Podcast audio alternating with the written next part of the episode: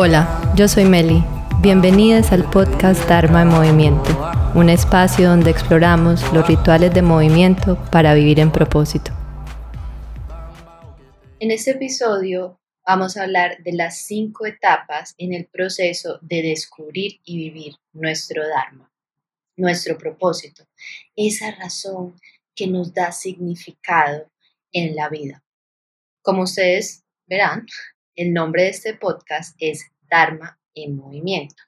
Dharma tiene 16 significados en sánscrito, pero por el que nos vamos a ir es propósito de vida o los roles que ocupamos que le dan razón a nuestro existir y son los lugares de donde servimos mejor.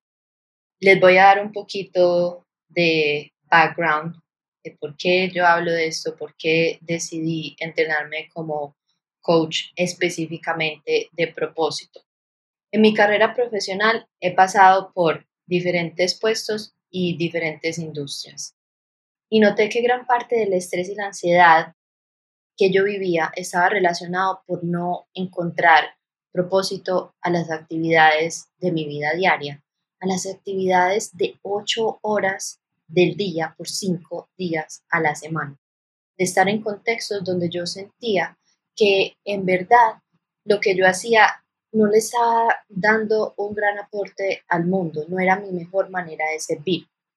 En ese proceso, yo empecé a interesarme por la parte de estrés, porque estaba viviendo un estrés crónico muy fuerte con consecuencias de salud bastante importantes y muchísima ansiedad.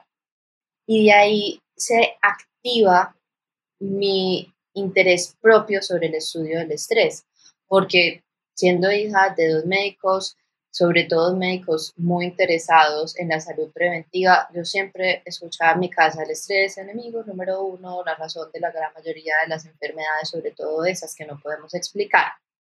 Y cuando trabajé en la Fundación Colombiana del Corazón promoviendo hábitos para vivir una vida saludable, el manejo del estrés siempre era uno de esos muy importantes. Entonces, toda esa parte teórica yo la entendía y me gustaba, pero hasta que no empecé a vivir en carne propia todas estas consecuencias, no fue que empecé a utilizarme a mí misma, digamos, como un laboratorio de en verdad incorporar técnicas en mi vida que me ayudaran a sentirme mejor, a darle más calma a mis días y a honrar mi cuerpo. Entonces, por eso para mí hay una grandísima conexión en la regulación del estrés y una vida en propósito.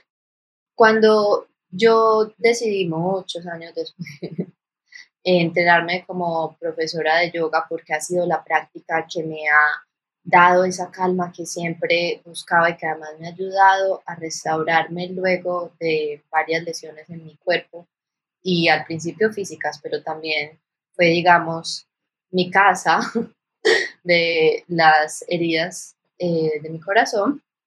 Entonces encontré muchísima claridad y encontré, digamos, la filosofía por la que yo me baso en todo este proceso y en el segundo nivel ya eh, de yoga, que son las 500 horas, uno primero hace 200 horas y ya luego hace 300 horas más. Entonces, cuando yo estaba haciendo 500 horas, una de las profesoras adjuntas al programa se llama Sahara Rose y ella es una super bestseller que se hizo experta en Ayurveda y que ahora utiliza Ayurveda no solamente para la parte alimenticia, sino para la aplicación en todos los aspectos de la vida y particularmente en el proceso de descubrir y vivir en propósito.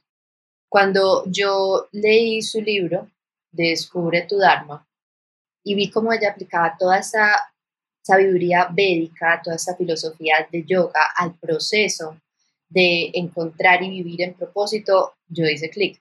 O sea, esto es exactamente lo que yo estaba buscando por tantos años no solamente prácticas físicas, sino también prácticas que me ayuden a traer todo ese bienestar y esa razón de ser a las otras actividades en las que en verdad pasamos la mayor parte de nuestro día.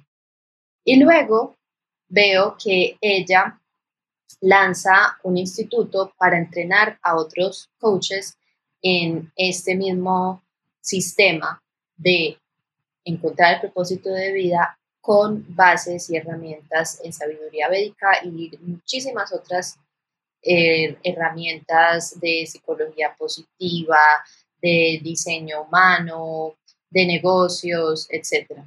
Yo ya llevaba considerando hacer otro curso de coaching. Yo primero hice un curso de entrenamiento mental para la regulación de estrés, por eso ven que yo hablo muchísimo de eso, porque fue, digamos, mi necesidad número uno, es cuando uno llega a urgencias y tiene que hacer como una triangulación, que es primero, yo primero necesitaba regularme, pero siempre estaba ahí como esa pregunta, porque yo sabía que cada vez que volvía a esas rutinas donde no encontraba significado, volvían a aparecer todos estos síntomas que no me ayudaban a vivir bien.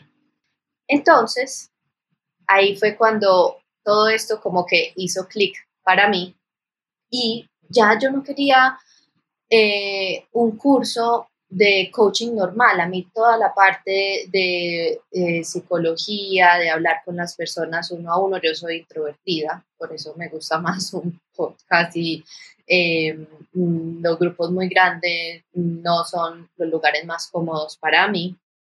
A mí me encantan las conversaciones uno a uno, me encanta conocer a las personas, me encanta hablar y yo por eso sabía que yo quería hacer coaching. Además, ya llevaba más de 10 años beneficiándome de recibir coaching.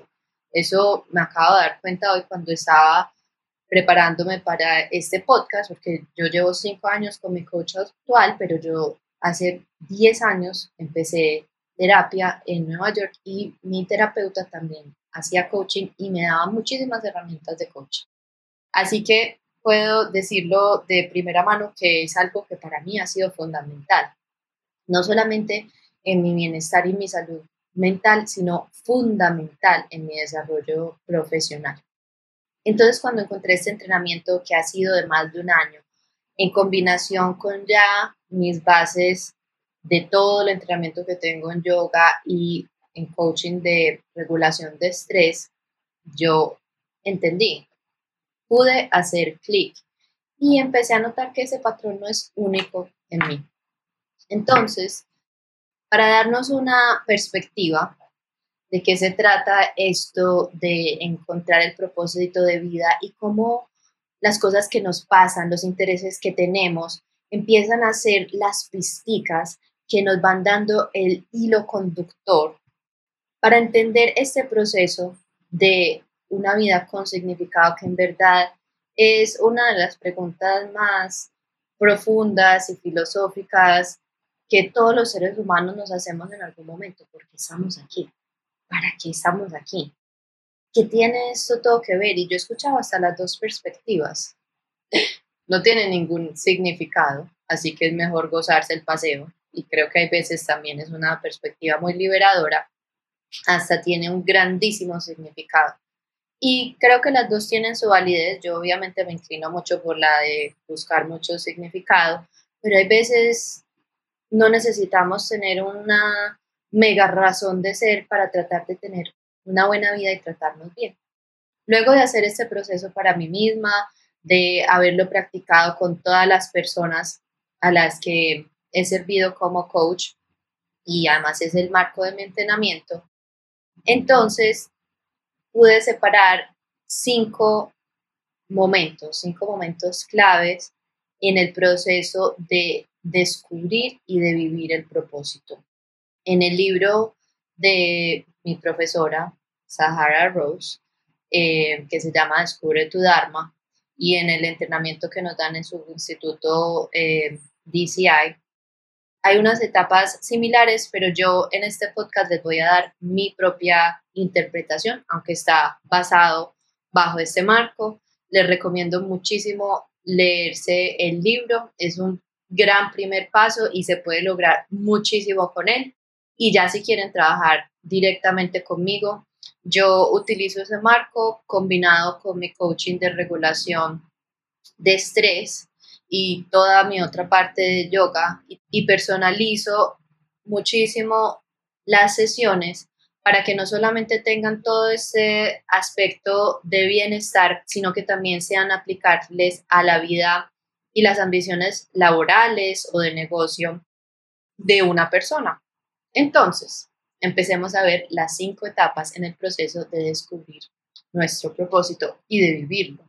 Porque uno no pasa simplemente de, ¡pum!, ya sé para qué es lo que vine a este mundo. Muchas personas ya tenemos mmm, varia idea de eso, hay veces de una manera subconsciente, pero no sabemos cómo encarnarlo, no sabemos cómo vivirlo. Entonces, para poder tomar las mejores decisiones en ese proceso, es muy importante saber en qué etapa estamos. Ninguna etapa es mejor o peor. Incluso estas etapas son cíclicas y uno empieza a ver aspectos de su vida que necesitan entrar a hacer el ciclo otra vez y esto se entiende más bien no como un, dos, tres, cinco pasos, llegué, sino un proceso de espiral, ojalá en ascendencia, pero ninguno de estos procesos son lineales, porque eso se hace en la vida, eso es lo que la hace interesante, artística, chévere, dramática y todo lo demás. Así que empecemos con la primera etapa. Y la primera etapa a mí me gusta llamarla elevación de conciencia. Y es ese punto cuando uno sabe que algo tiene que cambiar. En mi caso fue de verme, de pasar a diferentes labores, a diferentes trabajos y ver cómo se repetía el ciclo. Entraba súper interesante porque yo soy una persona curiosa, me gusta aprender y pasa la curva de aprendizaje y después como ya no quiero estar aquí, no me gusta y empiezan a manifestarse un montón de síntomas de estrés crónico y ansiedad que luego tienen otras consecuencias eh, en mi salud. Y ahí me di cuenta, algo definitivamente tiene que cambiar. Entonces, ahí es cuando necesitamos encontrar cuál es nuestra necesidad principal. Muchas veces, o la gran mayoría de las veces, esas necesidades vienen desde la salud mental o la salud física. Y aquí es donde la mayoría tenemos la tendencia a buscar ir al gimnasio, no por nada, el primero de enero los gimnasios se llenan, porque es lo primero que relacionamos con bienestar.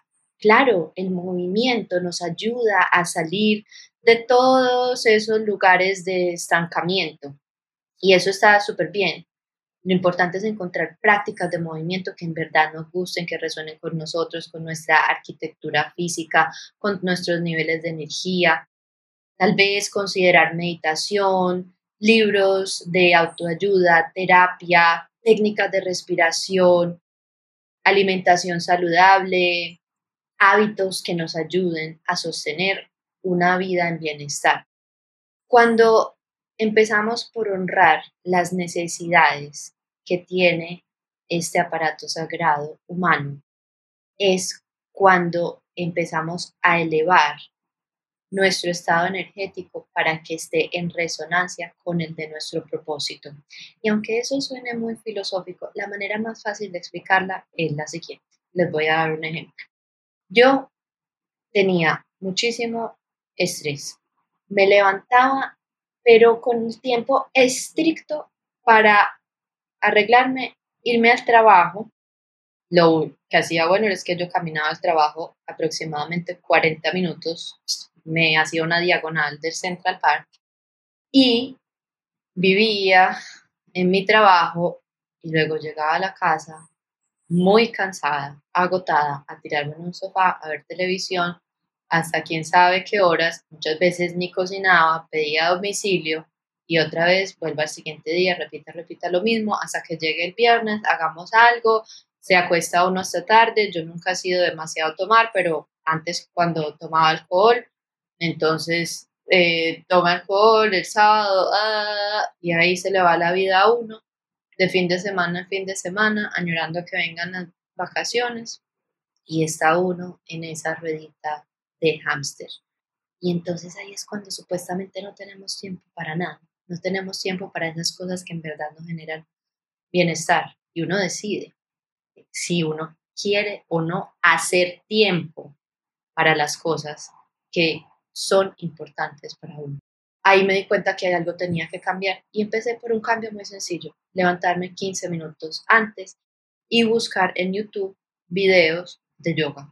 Yo ya venía practicando yoga y para mí era difícil sostener la práctica porque yo nunca me identificaba mucho con los estudios en Estados Unidos, donde se tiene una idea y que ni siquiera solo en Estados Unidos, es lo que vemos en Instagram, es lo que vemos en todos lados, de personas que son casi que maravalistas, que se pueden, que se pueden parar en las pestañas y hacerse casi un pretzel con top 40 de música por detrás y uno tiene que estar en tremenda pinta de Lululemon. Eso en verdad a mí no me resonaba. Yo no sabía por qué, me sentía algo incómoda, pero no sabía por qué. Y resulta que es que eso no es yoga. Y en verdad yo empecé a construir una práctica consistente cuando se me ocurrió buscar en YouTube yoga para el dolor de cabeza un día en mi oficina. Y ahí me di cuenta, wow, hay un montón de videos de yoga y encontré a una de las máximas, Yoga with Adrian. Si no la conocen, vayan. Ella tiene yoga para todo. O sea, literalmente pregunte por lo que no ve. Y así empezó mi práctica constante. 15 minutos. 15 minutos. Hay prácticas incluso de 5 minutos. Me levantaba 15 minutos antes y me trataba de acostar 15 minutos antes. Y así poco a poco fue que empecé a hacerme mucho más tiempo. Ya me levanto muchas horas antes porque me gusta, porque es un espacio para mí. No se trata de que uno aquí se va a alardear, yo me levanto a tal hora y soy lo máximo, la más disciplinada. No, lo hago para mí. Me di cuenta en esa etapa de que necesitaba elevar mi conciencia, de que aquí algo en verdad tiene que cambiar. Cuando empecé a hacer esto y empecé a elevar mi energía, literalmente a tener más energía para hacer otras cosas, empecé a leerme otros libros, empecé a notar que podía abrirle tiempo otra vez a las cosas que siempre me han interesado. Yo soy hija de dos médicos que tienen la particularidad de tener un gran amor por la medicina preventiva. Y obviamente eso a mí también se me inculcó y siempre me ha gustado entender cómo funciona el estrés y todas estas cosas, pero no fue hasta cuando yo tuve que vivir estas cosas de carne propia que no me utilicé a mí misma como ese verdadero laboratorio. Entonces volví a estudiar, volví a conectarme y me acuerdo que me leí un libro que se llama eh, El test del psicópata y es un libro bastante interesante donde se estudia que las características de este tipo de personalidad están asociadas a personas que tienen roles muy prestigiosos, de muy CEO, de mucho, entre comillas, éxito a nivel eh, empresarial y financiero, etc. Y empecé otra vez a interesarme por todos estos test y asuntos de autoestudio, de entenderme, de conocerme, de generar mayor intimidad emocional conmigo misma de saber de dónde vienen mis patrones y al hacerlo, saber por qué he tomado ciertas decisiones y cómo quiero seguir actuando de ahí en adelante. Ahí me di cuenta que sostener hábitos no solamente es importante por la salud y por todo lo que nos dicen y por productividad y para tener éxito en la vida y en los negocios, en el carro y en la casa y en la beca, sino porque son la base de soportarnos, de darnos la herramienta, la materia prima para poder vivir en propósito.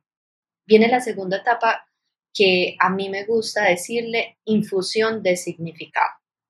Yo no sé si ustedes han visto ese fenómeno en varias personas, no puedo decir que le pasa a todo el mundo, pero yo he notado que hay varias personas que empiezan por eh, la parte alimenticia. Esa la veo muy, muy, muy común. Y luego, por todo su proceso de mejorar su relación con su alimentación, terminan en la parte espiritual y holística y es como un primer paso para construir esa intimidad con ellas mismas.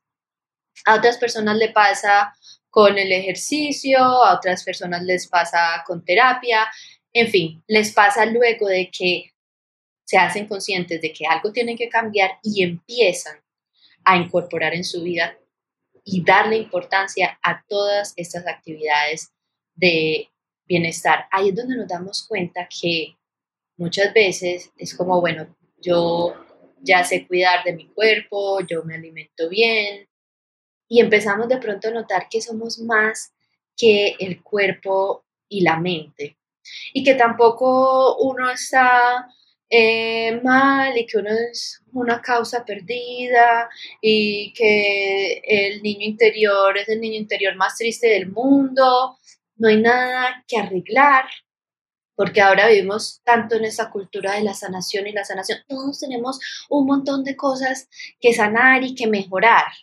Y en mi caso, yo no me obsesioné tanto por esa parte espiritual porque yo tuve una época muy alejada de la espiritualidad por mi no mucha resonancia con la religión organizada y el patriarcado, pero sí buscaba todos los hacks de productividad y cómo puedo hacerme más rápida y cómo puedo hacerme eh, más productiva y tener la mañana perfecta y todos estos blogs. 10 eh, tips para hacer tu trabajo en una hora y vivir el resto del día haciendo lo que te gusta. O bueno, en fin.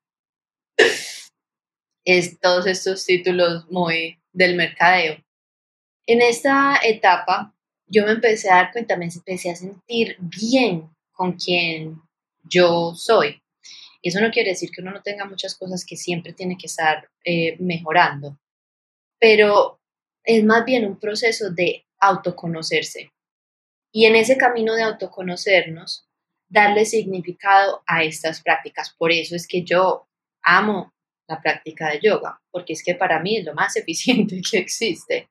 Uno mueve su cuerpo, uno medita, se hace más productivo, se conecta con su espiritualidad. Es que, mejor dicho, el 3 en 1 al que le guste el descuento y la eficiencia, ahí lo tiene. Y pueden tenerlas desde las más activas, en que uno, mejor dicho, lo suelta todo en la pista, hasta las más restaurativas y relajadas, que literalmente puede uno quedarse dormido ahí en su tapete o en su cama.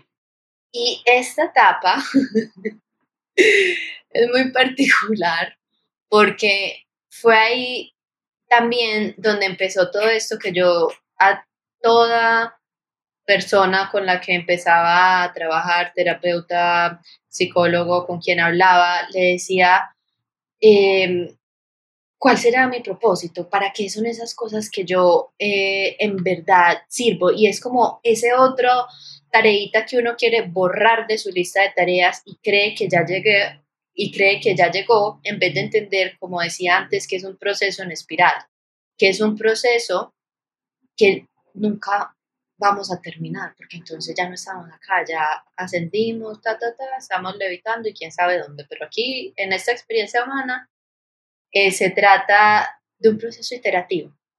Siempre hay algo más en lo que podemos mejorar. Entonces no es una cosa que uno puede como borrar de su lista o que alguien viene y le dice, usted sirve para ser periodista. Siguiente, usted sirve para ser médico específicamente, cardiólogo, adelante. ¿Quién sigue? No, no, no, de eso no se trata. Y si no, no sería esta una de las preguntas más profundas que nos hacemos. Y también me empecé a dar cuenta que vivir mi Dharma, vivir en propósito, va mucho más allá de una carrera y de un trabajo. Para mí, sí es muy importante que mi carrera profesional y todas estas horas que uno dedica a un trabajo estén relacionadas, ojalá muy relacionadas con mi propósito. Pero no tiene que ser así, incluso hay personas que deciden vivir y expresar su propósito, digamos, más puramente en otras actividades y su trabajo es algo diferente y de pronto de pronto ni siquiera lo hacen de forma consciente, le dan algo de infusión o reciben tanto el beneficio de hacer lo que les gusta en otros momentos que pueden hacer su trabajo, el trabajo donde se ganan em, el dinero, su sustento y adelante. No, no tienen que conectarse. En esencia, para mí es encontrar la manera en que mejor podemos servir al mundo, independiente de que ese sea nuestro trabajo con el que conseguimos el sustento o no. Y ahí fue donde ya yo no empecé solamente a buscar estas prácticas de yoga para rebajar, prácticas de yoga para fortalecer mi rodilla, prácticas de yoga para el dolor de cabeza, sino que empecé a buscar un significado más profundo. Ahí fue en verdad donde yo me empecé a interesar por la meditación, por la respiración, porque yo era de las típicas, que uno va a la clase de yoga, Shavasana, inmediatamente decían adiós, hasta luego, o hacía Shavasana porque, bueno, a mí siempre me ha gustado la parte de uno acostarse, pero el pedacito de la meditación, ahí sí, ese sí, ya, stop, apare el computador y siga con la vida.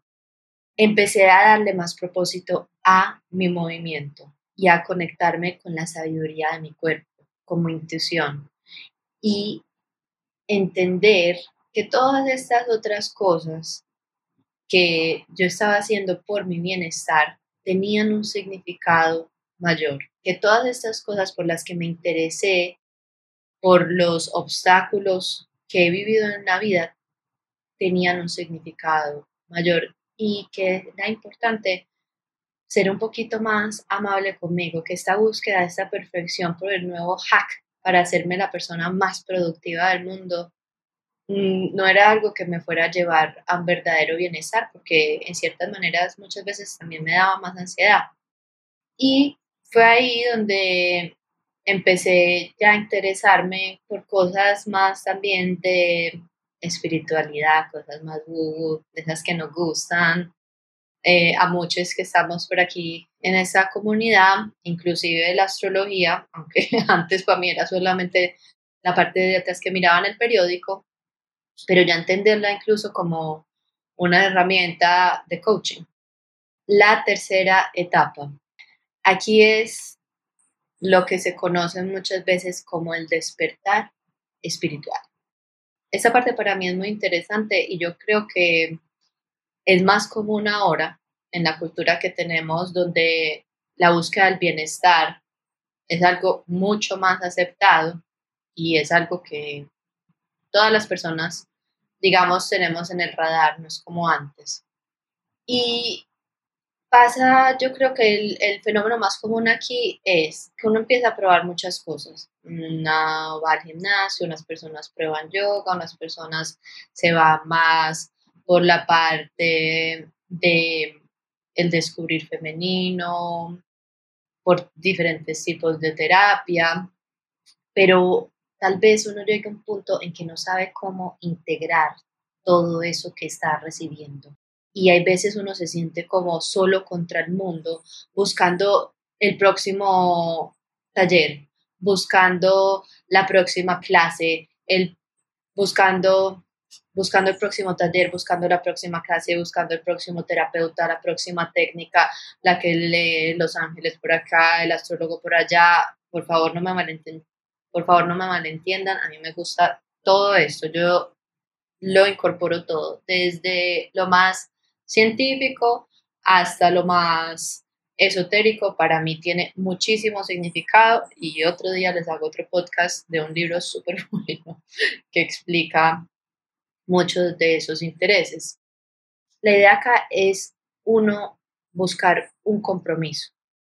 Yo creo que esta etapa me gusta más decirle la etapa del compromiso, porque no se trata solamente de ese despertar espiritual y de entender que somos mucho más que un individuo, sino que somos parte de toda una comunidad y que verdadero significado viene de servir y de estar en comunidad con otras personas.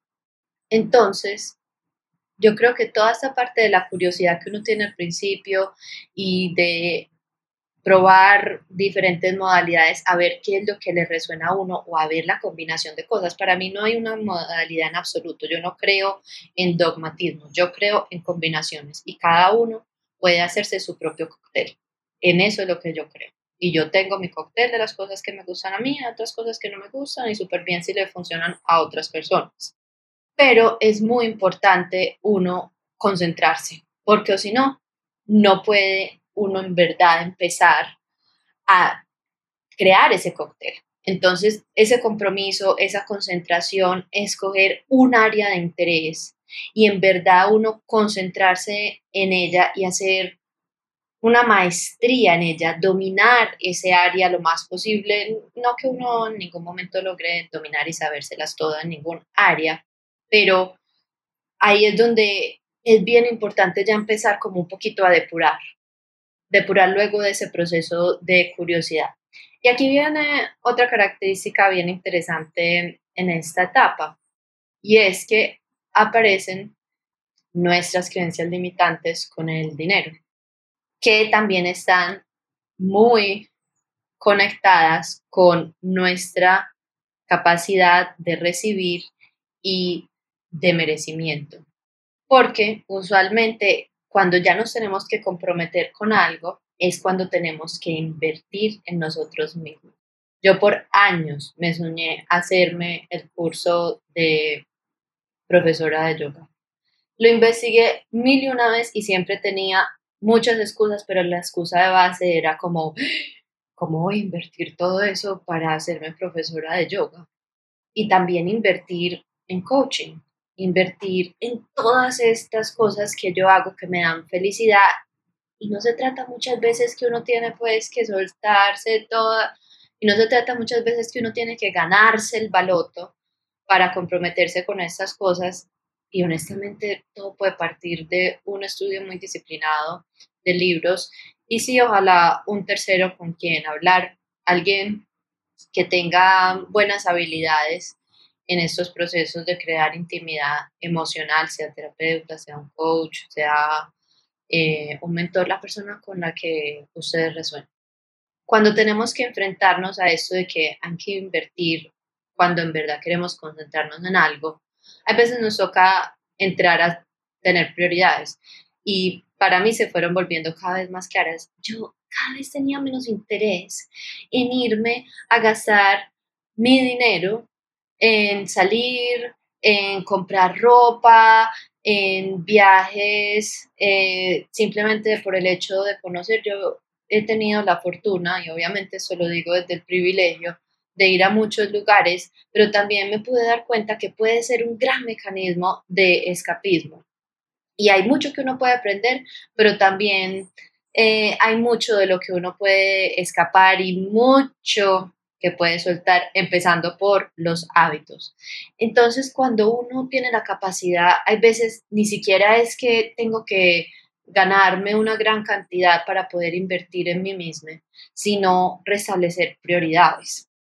Me parece muy chistoso que muchas veces las personas tienen mucho dinero para gastar en cosas, en mi opinión, muy superfluas. Yo no soy nadie para criticar uno cómo, cómo gasta su dinero, pero cuando se trata de invertir en una terapia con un psicólogo, uy, no, no, no, eso está muy caro. O cuando se trata mm, de pagar unas buenas clases en un gimnasio o de una terapia craniosacral, cosas de verdadero bienestar, no, no, ahí sí no nos dan las sumas ni las restas. Entonces, esta es una parte muy crítica y yo la entiendo. Yo también estuve ahí, no lo pude justificar hasta que hubo un punto en que también llegué a ese sobrecogimiento de necesito como el siguiente paso, ya me estoy empezando como a llenar de demasiadas cosas y no estoy viendo avance porque no estaba comprometiéndome con algo. Ahí también es bien importante encontrar prácticas que lo ayuden a uno a enraizarse, a enfocarse. De pronto, eso parte de las cosas que comemos, de pronto ya no es solamente ir al gimnasio por ir al gimnasio para conseguirse los cuadritos, también puede ser separarnos un poco de los electrónicos y de las pantallas, comprometer nuestro tiempo a leer, a estar con nosotros mismos, a estar en silencio. Entonces la inversión no solamente de dinero y que valga la claridad, no siempre tiene que ser, pues para uno entrar a un despertar espiritual no tiene que gastarse grandes cantidades de dinero, pero sí tiene que haber una inversión en uno mismo sea que vienen desde invertir en los libros correctos hasta ya irse al retiro en Baki.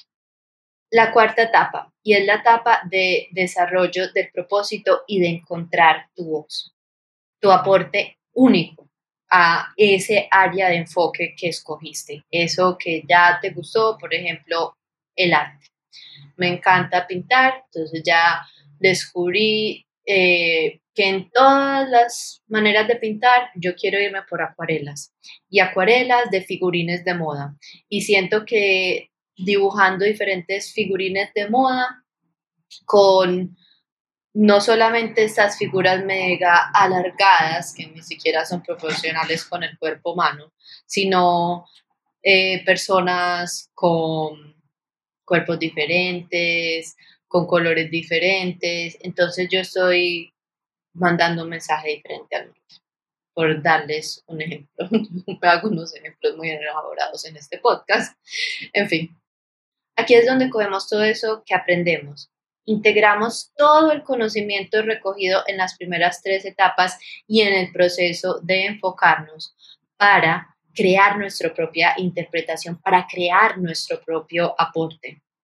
Y aquí viene una parte bien interesante empezar a expresarlo. Y esa parte no es fácil, porque no empieza, y la manera en que aprendemos los seres humanos, es a través de la imitación, y es lo normal. Mis primeras clases de yoga, literalmente yo escribía un libreto completo, las víctimas fueron los miembros de mi familia, de todo lo que iba a decir y me lo aprendía de memoria y imitaba 100% el estilo de mis primeras profesoras. Con el tiempo, cuando yo ya empecé a ganar seguridad, empecé a ir añadiendo los aportes de mi experiencia directa, mis propias variaciones, mi propio lenguaje. Pero eso es un proceso como cuando uno empieza, como cuando uno aprende a montar bicicleta. Primero, uno tiene que estar muy bien con el hecho de que al principio va a ser malísimo. Porque es que, ¿por qué pretendemos que vamos a ser buenos en lo que hacemos desde el primer día? Puede que uno tenga algo de talento porque le interesa, porque lo ha hecho antes, pero, o sea, en verdad uno tiene que estar bien con que al principio las cosas no le salgan tan chéveres. Luego, cuando uno va haciendo las cosas, coge confianza y va encontrando sus truquitos. Tal vez este sea el momento donde nos preguntamos, ¿será que puedo vivir en propósito al tiempo completo? ¿Será que ya puedo ir entrando transición de mi trabajo que tengo ahora que no necesariamente me gusta o este negocio que tengo que empecé hace cinco años. Yo tengo experiencia en las dos partes de esa historia y, y es lo mismo. No creamos que porque una persona tiene su negocio propio necesariamente está viviendo en propósito. Y es aquí donde tal vez sea necesario pasar de esa transición, ya luego de enfocarnos, de pronto empezamos un negocio en paralelo para la expresión de nuestro Dharma y voy a hacer, creo que es el próximo episodio, sí, eh, un episodio entero sobre eso de tener una actividad paralela, sea un negocio, sea un hobby, eh, para uno expresar su propósito cuando no necesariamente lo puede hacer en su trabajo. Hay un momento en que por más que seamos adversos al riesgo, nos toca saltar y no hay nada que hacer. Tal vez este sea ese momento si queremos que nuestro propósito sea también nuestra carrera profesional. Y créanme que uno nunca va a estar totalmente listo. Siempre aprendemos por tomar acción. Y acá es donde viene un, un, proceso bien interesante y es el proceso de enfrentarnos a nuestros miedos. Esa emoción tan básica, pero que sigue dominando, informando e influenciando la gran mayoría de las decisiones que tomamos en nuestro día. Porque gran parte de lo que hacemos como seres humanos, que está literalmente programado es constantemente buscar las cosas que nos acercan al bienestar y nos alejan del dolor.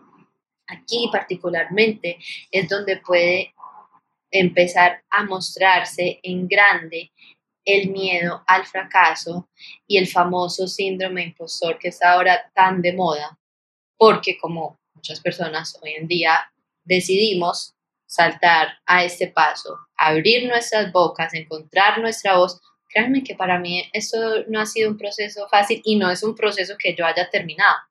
En octubre, cuando yo empecé este podcast, fue precisamente para esto, para entrenarme y abrirme a dar mi propia opinión de todas estas cosas que he estudiado a través de otras personas, a dar mi propia interpretación, a contar mi experiencia directa y empezar a crear mis propias herramientas basado en esas dos cosas, que he aprendido y en lo que yo he vivido en mí mismo. Y ahí es donde uno dice, ay, pero ¿quién soy yo para decir eso? Si yo no llevo 15 años enseñando yoga, no tengo un título de psicología, ¿quién soy yo? Yo soy una persona que ha tenido mi experiencia directa y comparto de mi experiencia directa y me he formado, sí, me he certificado y el que quiera hablar de estas cosas simplemente por su experiencia directa tiene derecho de hacerlo. Esa es la maravilla de haber decidido encarnar en este momento, en la era del Internet, donde ya uno no tiene que ser Oprah para tener un espacio en la televisión o en la radio. Uno puede abrir un perfilito de TikTok, de Instagram, de LinkedIn, de TikTok, de Instagram, de LinkedIn y decir lo que necesite decir. Pero para eso se necesita dar ese saltico, poner esa primera foto, que a uno le da, uh, y créame, la primera vez que yo puse y cambié todo mi perfil de una cuenta de negocios donde vendía y diseñaba bolsos a una cuenta de yoga. No fue como cosa fácil, no, no fue tarea fácil. Y no fue, me tocó dar como un salto al vacío y decir, hola, esta soy yo, antes me seguían por eso, si no les interesa, chao, esto es lo que voy a hablar de ahora ahí es cuando aceptamos la máxima expresión de quienes somos ahora. Y cuando entendemos que no importa que hayan 10.000 videos en YouTube de yoga y que hayan todas las profesoras de yoga que quieran en Internet, pero cada una de ellas tiene una manera diferente de enseñar su estilo. Inclusive, cada clase que dan, así sea la misma persona, va a ser diferente. La manera en que expresan, porque su historia es única, es diferente, sus ejemplos son únicos y resuenan con otras personas. Nadie más puede estar expresando tu Dharma. Por eso, eso que a veces es normal, que nos dé celos y entrar a internet y decir, ah, no, yo ya voy a hacer eso. Yo para qué voy a montar mi negocio de velas si hay 500 personas vendiendo las mismas velas, pero no son tus velas. Y puede que al principio tú vendas la misma vela, pero después vas viendo, ah, bueno, eh, yo le puedo echar esas florecitas secas. Ah, no, yo puedo crearlas eh, de esta forma para que la vela luego que se acabe sea una materia y empieza uno a innovar, pero hay que darse el salto y aceptar que uno no llega y abre el negocio perfecto y que la innovación viene de la nada. La innovación empieza con la imitación y de iterar, iterar, iterar, iterar. Y ahí es cuando esas personas que desencadenan esas emociones de celos en verdad se vuelven nuestros principales espejos de lo que puede ser posible para nosotros en nuestra expresión única. Eso que nosotros vamos, eso que nosotros estamos viendo ahí no necesariamente va a ser nuestra expresión máxima de nuestro propósito. Va a ser una manera diferente, con otro color, con otro sabor y con otro estilo. Y yo se los digo, aquí en plena vulnerabilidad. Cuando yo me terminé de certificar como profesora de yoga, por eso doy ese ejemplo, y veía a mi profesora, a todas las profesoras adjuntas, porque mi programa es súper completo y, y, no es solamente una profesora la que enseña, son varias con diferentes estilos. Yo decía, wow, ¿yo cómo voy a lograr? ¿Yo para qué? Mira, ya, ya eso, esto. Y se me ocurrió una idea, ah, no, pero ya la otra hizo esto. Y hay miles de personas hablando de estrés, pero ninguna lo habla desde mi experiencia ni en la manera como lo hago yo. Y eso está bien, porque yo sirvo a un grupo y las otras personas sirven a otro grupo porque resuenan con ese otro grupo. Sí, hay veces es más duro y cada vez se nos hace más duro porque como hay tanto, hay mucho ruido, hay veces es difícil encontrar esa persona con la que resonamos, pero ahora tenemos todas las herramientas por un lado y por otro lado tenemos que tener la fuerza para tener la persistencia de seguir adelante, de seguir intentando, de seguir iterando y de entender eso del fracaso ya no como miedo, sino acercarnos a ese fracaso y abrazarlo, literalmente abrazarlo y empezar a ver que es un amigo, nos está dando información. Ese fracaso nos está diciendo, bueno, este reel de Instagram que hiciste no gustó, pero el otro sí. Vamos a ver por qué sí gustó el otro y ya no tomárselo personal. Ay, no, a nadie le interesa, yo tengo que decir, no, a la gente le interesa esto que tengo que decir y esto tal vez no les interese o tal vez sí les interesa, pero no de esta manera que lo digo. Créanme que yo les digo eso aquí, pero esto también ha sido un proceso para mí, incluso para poder venirlo y decirlo así en un podcast, literalmente la experiencia que yo vivo día a día, compartiendo el contenido que yo, que yo hago y en el propio proceso de mis propios miedos, de merecimiento, de ser suficiente, de ser una impostora, de lo que me merezco financieramente. Porque también viene el asunto de la vergüenza. Emoción maravillosa, que es bien interesante entender por cómo la relacionamos con esto de abrir nuestra boca y literalmente saltarnos al vacío y decir, yo voy a empezar a hablar de esto. La vergüenza de decir, no, yo ya decidí cambiar de carrera o yo decidí que ya no voy a dedicarme 100% a este negocio, incluso a cerrar este negocio, aunque le invertí cinco años. Yo voy a hacer algo más. ¿Y qué van a pensar? ¿Y qué va a decir mi familia luego de que invirtieron en mí toda esta educación? ¿Y qué va creer mi pareja y qué van a decir mis amigas y qué van a pensar mis compañeras del colegio y de la universidad, que ahora sí me chiflé o que no soy la persona que ellas creían o que ellas creían que yo iba a ser. ¿Qué importa? O sea, literalmente, ¿qué importa? No hay nada que refleje mayor éxito. La verdadera definición de éxito para mí es poder vivir en propósito. Y esa definición de éxito es absolutamente subjetiva, porque el propósito, porque el propósito de cada persona es absolutamente subjetivo. Y finalmente, como pueden ver, este podcast es largo. Yo me apasiono mucho por este tema y sí, este va a ser uno de esos largos. Así que si han escuchado hasta acá, súper bien. Creo que estás súper comprometido con tu Dharma y te gustan mis descaches, gracias. Pero bueno, llegamos al punto en que encarnamos nuestro Dharma, en que lo vivimos a plenitud. En este momento pueden pasar varias cosas. Puede que hagamos varias iteraciones de esa misma expresión de el Dharma. Por ejemplo, una profesora de yoga empieza por dar clases privadas. Siguiente iteración, abre su estudio de yoga. Siguiente iteración, empieza una membresía digital. Siguiente iteración, da clases de yoga a nivel corporativo. Siguiente iteración, enseña a otras personas a volverse profesoras de yoga. Digamos que el paraguas inicial es el mismo, pero luego se va dando el mismo proceso con diferentes expresiones. Y ese, digamos que es un camino muy claro, pero hay veces tenemos caminos diferentes. Una persona puede tener como su misión en la vida traer más belleza al mundo. Y primero, eso se puede manifestar por ser diseñador de moda. Y luego, esta persona ve como, mm, no, a mí me gusta más diseñar los prints de las telas.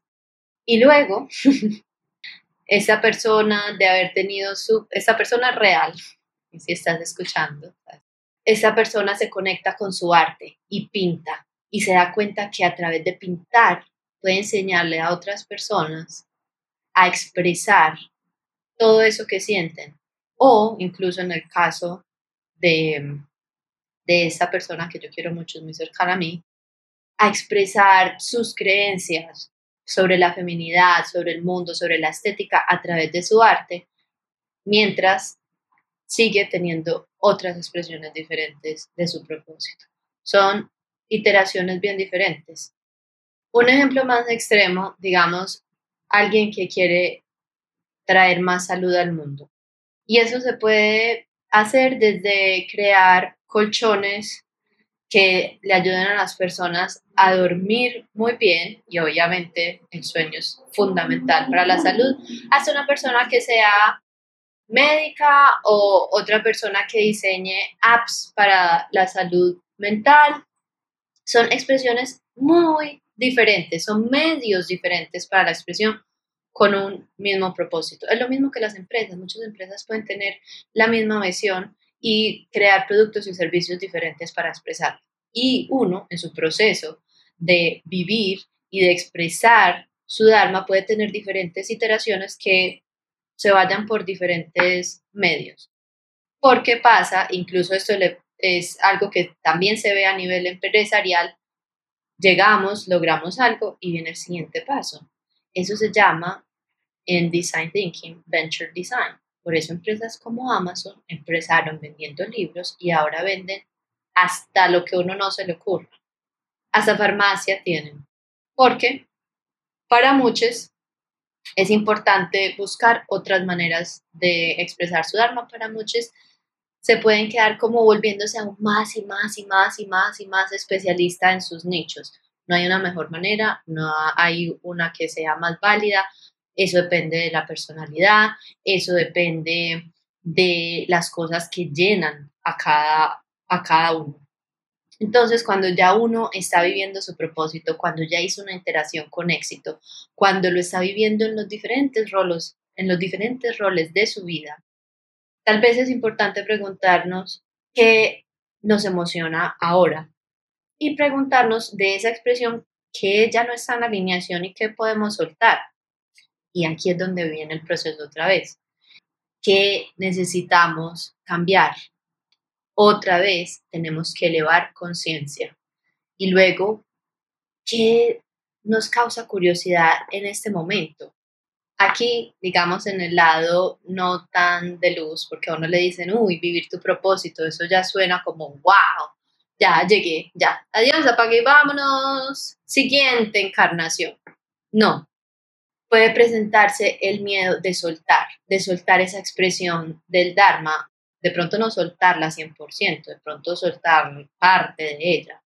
Y puede ser el miedo de rendirse, de otra vez que nos juzguen, sobre todo las personas multiintereses.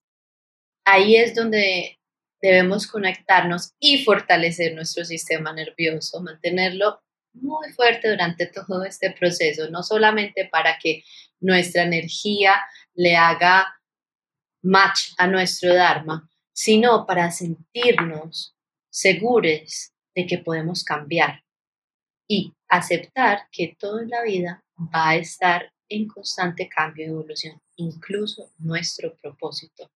En esencia, Dharma y propósito es estar lo más cercano posible a la expresión más verdadera de quien uno es ahora, en este momento, no hace cinco años. La persona, ojalá, que yo soy ahora es distinta a la de hace cinco años. Ojalá uno haya aprendido algo. Va a expresar sus cosas de una manera diferente. Ahí es donde toca ese proceso de desapego del pasado y uno empezar a emocionarse hacia los próximos pasos. Incluso esto es como cuando las personas se, o es más claro, digamos, cuando las personas se retiran. Uno puede seguir expresando su Dharma, aunque ya no tenga un trabajo de 9 a 5, aunque ya no esté 100% en su empresa. Por ejemplo, cuando yo hablo con mi mamá de retirarse, ella me cuenta otras maneras en que ella le gustaría servir desde su vocación de salud a otras fundaciones, a otras personas, ya de pronto sin tanto estrés, de esa vida de la medicina y sobre todo la medicina hoy y todas esas presiones, sino otra manera diferente.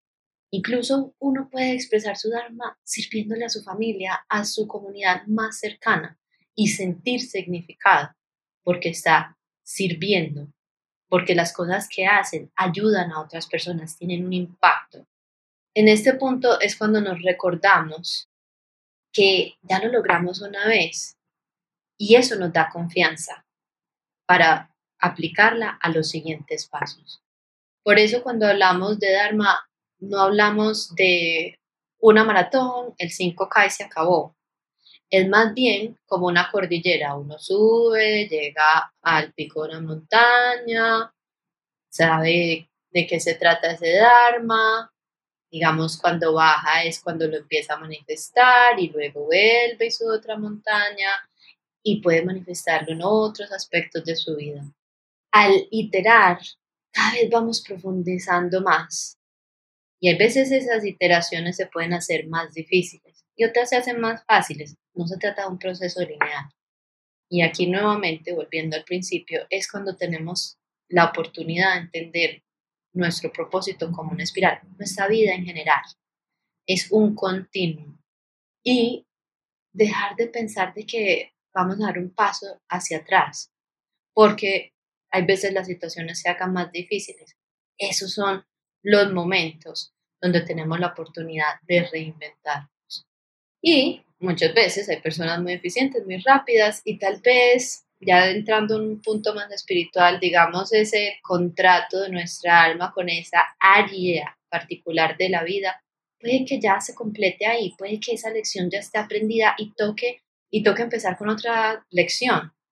Muchas personas eso le puede pasar. Los diferentes obstáculos que vivimos nos dan diferentes maneras de expresar propósito. Para mí, en esencia, el hilo conductor es servir y utilizar las habilidades y las cosas que nos interesan en, esa, en ese proceso de servir. Muchas gracias por escuchar. Muchas gracias por compartir conmigo esta pasión por entender el proceso de una vida en propósito, una vida con los ojos en verdad bien abiertos, con los sentidos a flor de piel, que a veces puede doler más, porque cuando uno se anestesia, y deja de sentir, pues muchas veces las cosas se hacen muy fácil y uno vuelve a sus métodos de apaciguamiento y anestesiarse con miles de horas de Netflix o comiéndose todo lo que haya en la nevera o tomándose eh, todo el alcohol del mundo, etcétera, etcétera. Pero definitivamente, o al menos en mi opinión, esta es una manera mucho más divertida de vivir. Así que mi deseo para ti es que cada paso de tu proceso de descubrimiento y encarnación de tu Dharma sea un paso de gracia, un paso de fluidez y de un paso de absoluta devoción al proceso de tu autoconocimiento. Muchas gracias por escuchar. Nos vemos en el próximo episodio. Satnam. Te agradezco si puedes compartir este podcast con alguien a quien le pueda servir. Si tienes alguna pregunta, me puedes escribir o mandarme un DM por Instagram. Satnam.